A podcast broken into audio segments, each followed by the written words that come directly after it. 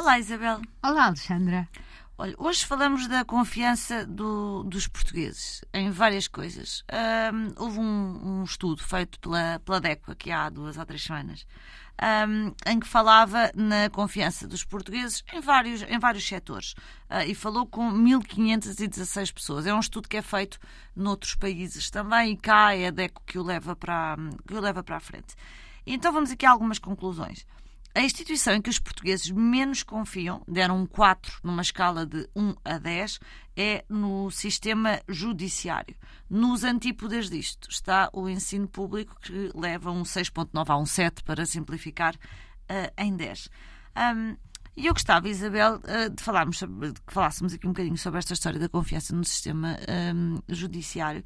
Eu consigo olhar para este número e perceber um, nós somos altamente influenciados pelas notícias quando respondemos a estas coisas, não é? E este estudo ainda por cima saiu na semana em que percebemos que, que o João Renner tinha, tinha fugido à, à justiça.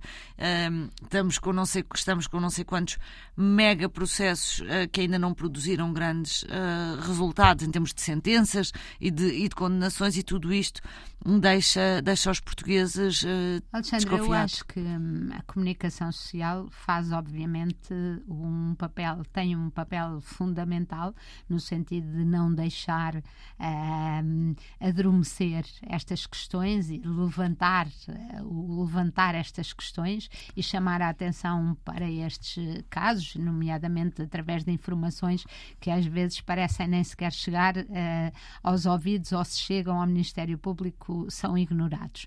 Mas depois tem um outro papel que acaba por funcionar ao contrário, que é ao fazermos julgamentos, e não é toda a comunicação social, mas uma parte, fazerem julgamentos imediatos uh, na praça pública, uh, levam a que as pessoas acham que aquela tem que ser a decisão uh, ou que aquela é a melhor decisão e que, portanto, ou estão condenados ou estão inocentes, mas normalmente condenados à partida, e depois a demora toda toda na, no, no, na resolução do caso é já um escândalo. Eu acho que é verdadeiramente escandaloso, até para as pessoas que são arguídas e inocentes.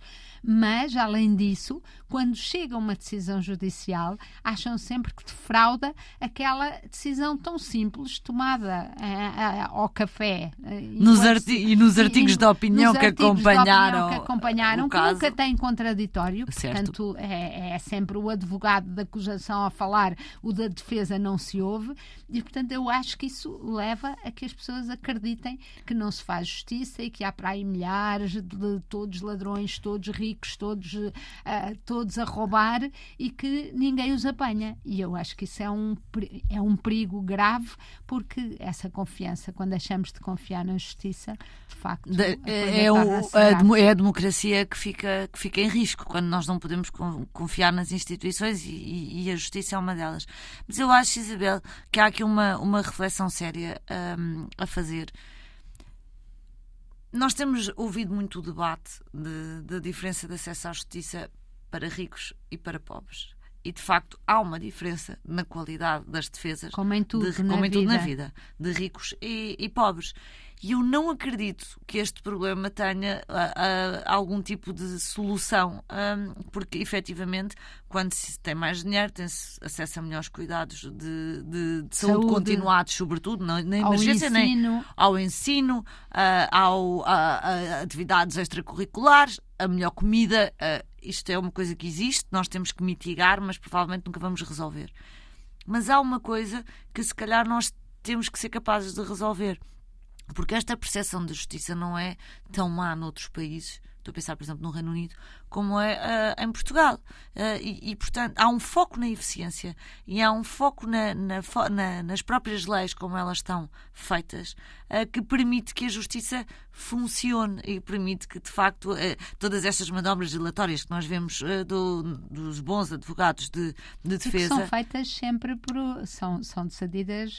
As leis são feitas. Com, não são feitas pelos advogados de defesa, são feitas. São feitas, são feitas pelo todos, sistema, é? são feitas igual para todos. Portanto, se calhar está na altura de haver alguma coragem política de se envolver uh, na questão da justiça nos problemas que se calhar que geram grande parte das ineficiências, uh, em vez de uh, chegarmos sempre ao mesmo que é os ricos têm justiça, os pobres não, os pobres não têm, os advogados de defesa são uns uh, monstros, o, o Ministério Público tem poucos recursos.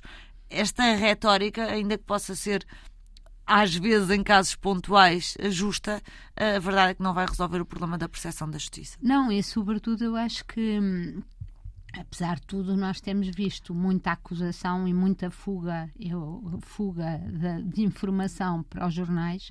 Eu acho que uh, o segredo de justiça um, há pessoas que não o defendem, eu defendo porque acho que de facto é irreparável o, o mal que se faz a alguém quando esta informação foge. E a verdade é que costumo dizer: o Ministério Público queixa-se de pouca, pouca gente e poucos recursos, mas mesmo assim nunca consegue descobrir dentro da sua própria equipa quem é que fez as fugas. Eu acho que se afinal são assim tão poucos, devia ser fácil o próprio Ministério Público descobrir quem é que passa toda esta informação para a comunicação comunicação social.